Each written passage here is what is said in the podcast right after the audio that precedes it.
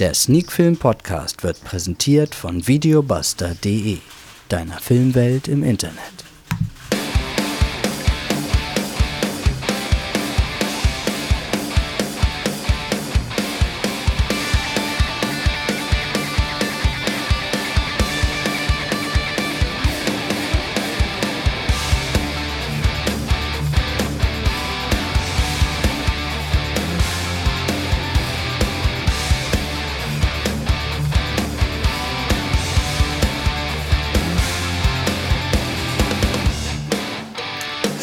Film to Go Folge 152. Heute mit Alone und The Forgive Me.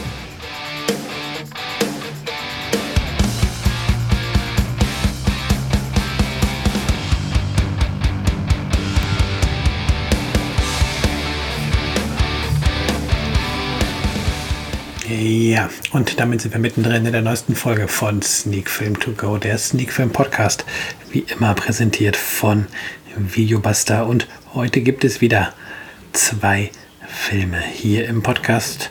Und dann fangen wir auch eigentlich mal direkt mal mit dem ersten Film an. Und dabei handelt es sich um den Film Alone mit dem Untertitel Du kannst nicht entkommen. Einer Produktion aus dem Jahr 2020 und zwar aus den USA hat in Deutschland die FSK ab 16 bekommen. Regie hat John Hyams geführt und vor der Kamera sehen wir unter anderem Jules Wilcock, Mark Menchaca und Anthony Hield oder Hield. Schwer zu sagen, wie er sich wirklich spricht. Das Ganze ist im Genre Horror und Thriller angesiedelt.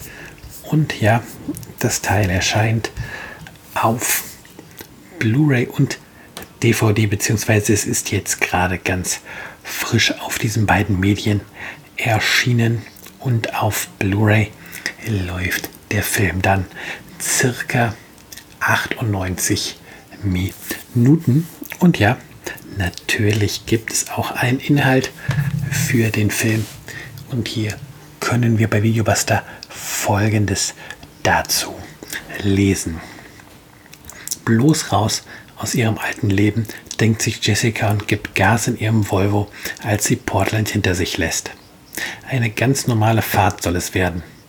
Bis Jessica auf einer einsamen Landstraße einen alarmierend langsam fahrenden SUV vor sich überholt, der sie sofort darauf bedrängt. Gerade noch kann sie einen Crash mit einem Lastwagen verhindern. Fortan taucht der Fahrer immer wieder auf, unvermittelt aus heiterem Himmel, drängt sich in Jessicas Leben. Bildet sie sich die Bedrohung nur ein? Doch dann schlägt der Fremde zu. Er verschleppt Jessica, der es jetzt das Ausmaß des Albtraums bewusst wird, der vor ihr liegt und aus dem nur sie selbst sich befreien kann. Ja, die Inhaltsangabe trifft es eigentlich ganz gut und ja, was in der Inhaltsangabe ein wenig wie ein Spoiler klingt. Oh, Genattacke. Ähm, was in der Inhaltsangabe ein wenig wie der Spoiler klingt, oder wie ein Spoiler klingt, da muss man hier ähm, einfach mal sagen, im Grunde ist es auch ein kleiner Spoiler, aber wer jemals mehr als einen Film bisher gesehen hat, der wird bei Alone auch ganz schnell erkennen, ähm, dass es eben auf das Beschriebene hier herausläuft. Von daher, ja, nicht wirklich ein Spoiler, der die Freude am Film ähm, zerstören kann. Ja, aber wie ist denn der Film? Nun, die Story man kann es vielleicht schon erahnen, ist eher dünn und tatsächlich kommt da auch nicht viel mehr als das, was die Inhaltsangabe so hergibt oder was die Inhaltsangabe schon verraten hat. Ja, der Film schafft es tatsächlich, ähm, so eine gewisse Spannung aufzubauen. Aber tatsächlich ist es dann leider so, dass, wie gesagt, man weiß, worauf der Film hinsteuert und dann trotz dieser Gefahrensituation, die halt durchgängig für Jessica da ist, es halt nicht schafft, dass man mit ihr wirklich mitfiebert. Man erwartet, dass sie eben genau in diese gefährliche Situation kommt, dass es dazu kommt, dass der Fremde sie halt irgendwann verschleppt und dass dann irgendwie eine Flucht stattfinden muss. Und ja, wir haben es hier mit einem Film zu tun, wo, wo halt ein ganz intensives Gefühl hätte aufkommen können, aber was halt leider dann nicht aufkommt und wodurch der Film jetzt halt nicht zu dem super Thriller wird, ähm, auf dem ich persönlich mich tatsächlich hier gefreut hatte. Es ist tatsächlich so, dass auch so ein bisschen ähm, die Ankündigungen dazu von, von einem der spannendsten Thriller des Jahres gesprochen haben. Und ja, wenn Alone einer der spannendsten Thriller des Jahres ist, dann möchte ich gar nicht wissen, was die anderen Thriller, die im Jahr noch erscheinen werden, dann sind, weil ich kann mir durchaus vorstellen, dass hier es doch noch durchaus spannendere Thriller geben wird und ja, vor allen Dingen halt auch Thriller geben wird, wo man nicht irgendwie die Geschichte so klar voraussagen kann wie in Alone. Dass der Film jetzt dennoch nicht ein Totalausfall ist und durchaus ein solider Film, den man sich mal anschauen kann, das liegt meiner Meinung nach an den beiden ähm, Hauptdarstellern. Ähm, Jules Wilcock spielt hier, äh, oder Will Cox mit X am Ende, so ist es richtig, ähm, spielt hier die Jessica schon gut.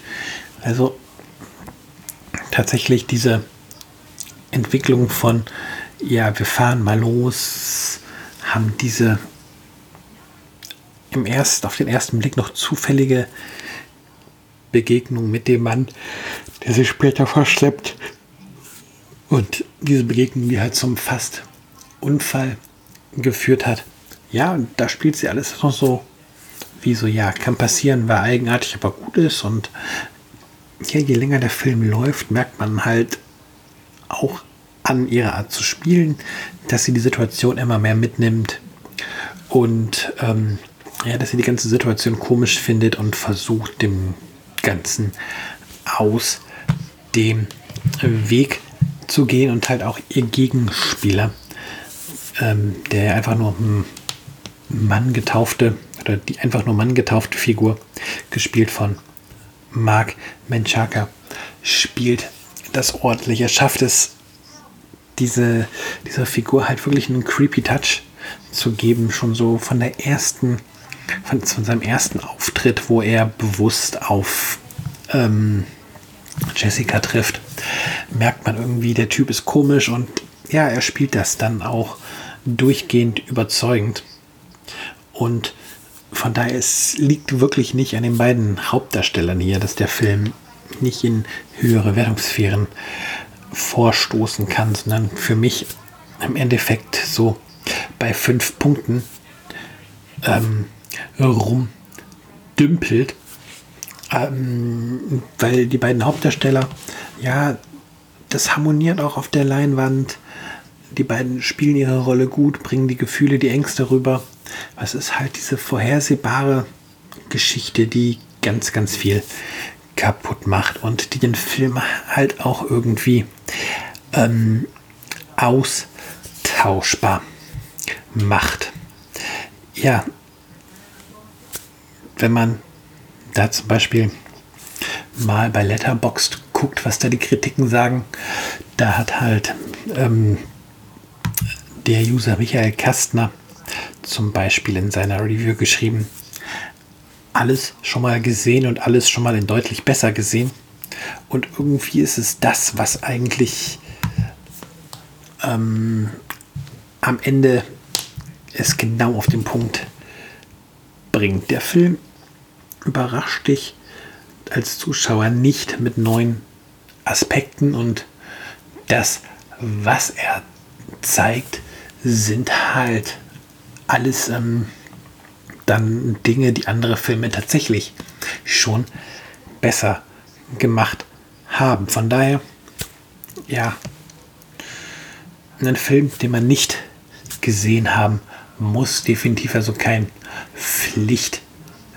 Pflichtfilmtermin für Kino- und Filmfans, aber auch ein Film, wo man jetzt irgendwie nicht mit zusammengeschlagenen Händen am Ende vor dem Fernseher sitzt und sagt, oh mein Gott, was habe ich hier geschaut? Es ist halt tatsächlich so ein, ja, ein Film, der da nicht in Erinnerung bleibt. Deswegen fünf Punkte sind hier schon ganz angebracht. Wenn ihr euch mal über den Weg läuft, dann ja, braucht ihr nicht wegschalten und ähm, ist dann tatsächlich so ein Film, hat man halt gesehen.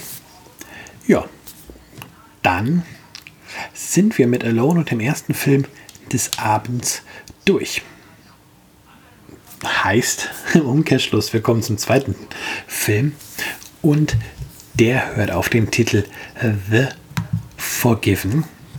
Eine britische Produktion aus dem Jahr 2017, die allerdings erst jetzt ihren Weg ins Heimkino hier in Deutschland findet, hat eine FSK ab 12 bekommen. Regie hat Roland Joffe geführt. Mit dabei sind Forrest Whitaker, Eric Banner und Yotando Cola, also durchaus schon mal zwei sehr bekannte Namen erscheinen, wird der Film am 25.03.2021 auf Blu-ray und DVD.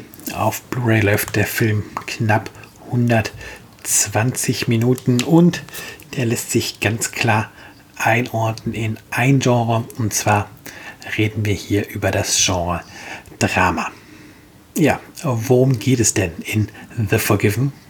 Darum geht es, das erzähle ich euch jetzt. Der südafrikanische Erzbischof Desmond Tutu leitet nach dem Ende der Apartheid die Wahrheits- und Versöhnungskommission des Landes. In dieser Funktion wird er vom berüchtigten Mörder Pete Blomfeld zu sich gerufen, der in einem Hochsicherheitsgefängnis einsitzt und auf Gnade hofft. Der Bischof lässt sich im Inneren des von brutalen Sträflingen bevölkerten von brutalen Sträflingen bevölkerten Gefängnisses in eine gefährliche Auseinandersetzung mit dem gerissenen Kriminellen hineinziehen, die sein Leben für immer verändern wird. Ja, auch hier gilt, die Inhaltsangabe trifft es ganz gut und wir haben es hier mit einem Film zu tun, der definitiv ähm, von seinen beiden Hauptfiguren lebt. Forrest Whitaker und Eric Banner sind ja beides keine unbekannten Namen im Filmgeschäft. Ähm, ja, Forrest Whitaker, den man aus Filmen wie zum Beispiel Der letzte König von Schottland kennt, wo er eine unglaublich gute Performance abliefert. Und ja, Eric Banner, den kennt vermutlich heutzutage mittlerweile wirklich jeder. Ähm, ist er doch zumindestens, was heißt zumindestens, ähm, er hat auf jeden Fall äh, Hulk gespielt in der ich kann mal gucken, in welcher Verfilmung?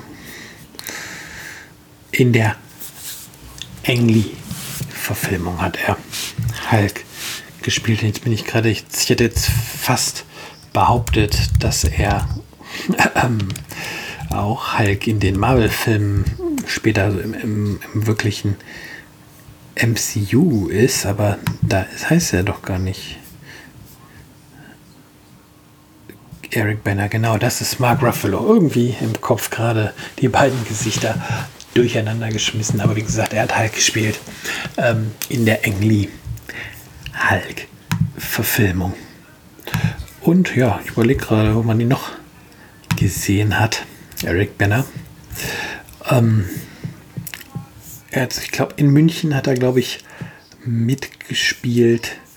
Und ja, in Troja, glaube ich auch, wenn ich nicht ganz falsch liege. Da müsste ich jetzt aber tatsächlich mal die IMDB befragen. Aber das schenke ich mir jetzt mal.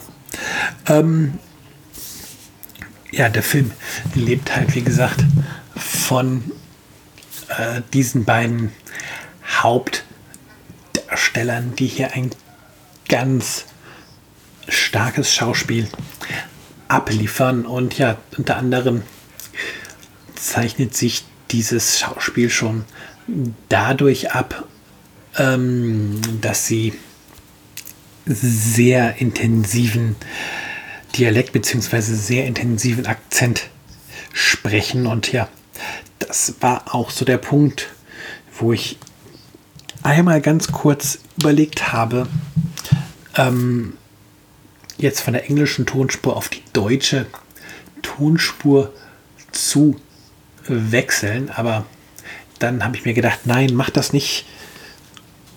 Konzentriere dich einfach noch eine Ecke mehr auf den Film und hör diesen großartigen sprachlichen Aspekt zu, weil ich konnte mir, ich habe es aber dann auch nicht verifiziert, nicht vorstellen halt, dass dieser Akzent und ja, dass das halt mit in die Synchronisation übertragen wurde. Ich habe da so ein bisschen die Befürchtung, dass das da wieder verloren geht. Und ja, für mich ist das, trägt halt diese, dieser Akzent ganz viel ähm, zur Stimmung des Films bei. Und deswegen definitiv ein Lob für die beiden, das so großartig zu spielen. Aber ja, es hilft nur nichts, wenn du zwei großartige Schauspieler hast, die auch wirklich gut spielen, wenn die Story dann dich nicht so komplett packt, wie es vielleicht ähm, die Geschichte hergibt. Und ähm, ja, genau das ist hier der Fall. Also wir haben diese beiden großartigen Schauspieler, aber die, die Story an sich braucht sehr, sehr lange, um ähm, den Zuschauer zu packen.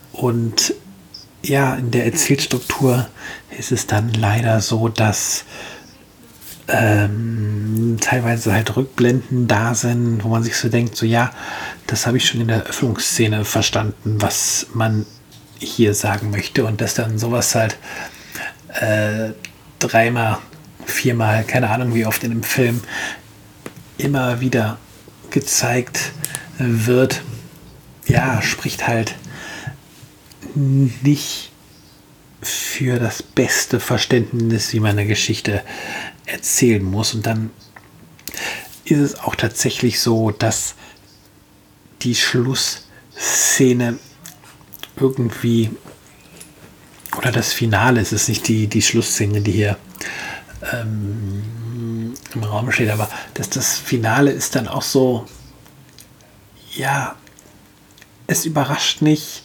Es ist genau diese Inszenierung, die man quasi auch von der ersten Minute als Zuschauer im Kopf hat, dass es genau da drauf hinausläuft und halt genau so auch in dieser,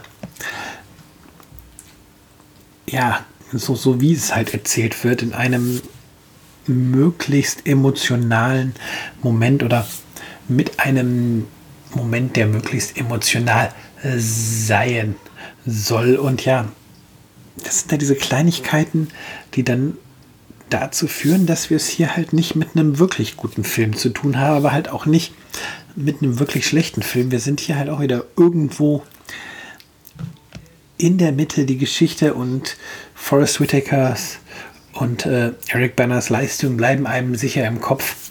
Ja, aber der Film dann am Ende doch irgendwie nicht und deswegen tendiere ich auch beim zweiten Film des Abends ganz klar zu 5 von 10 Punkten, was ja immer noch ähm, eine ordentliche Bewertung ist und nichts anderes sagt als ja, es ist halt ein durchschnittlicher Film. Ähm, durchschnittliche Filme kann man sich nun mal bei Gelegenheit ohne große Probleme anschauen. Ja, was ich halt denke, ist, dass diese Kritikpunkte, die ich gerade ange angesprochen haben, habe, ähm, auch vielleicht ein Mitgrund sind, dass der Film jetzt quasi vier Jahre irgendwo vor sich hin gedümpelt ist, dass halt der Film deswegen ähm, nicht schon früher im Heimkino ähm, erhältlich war.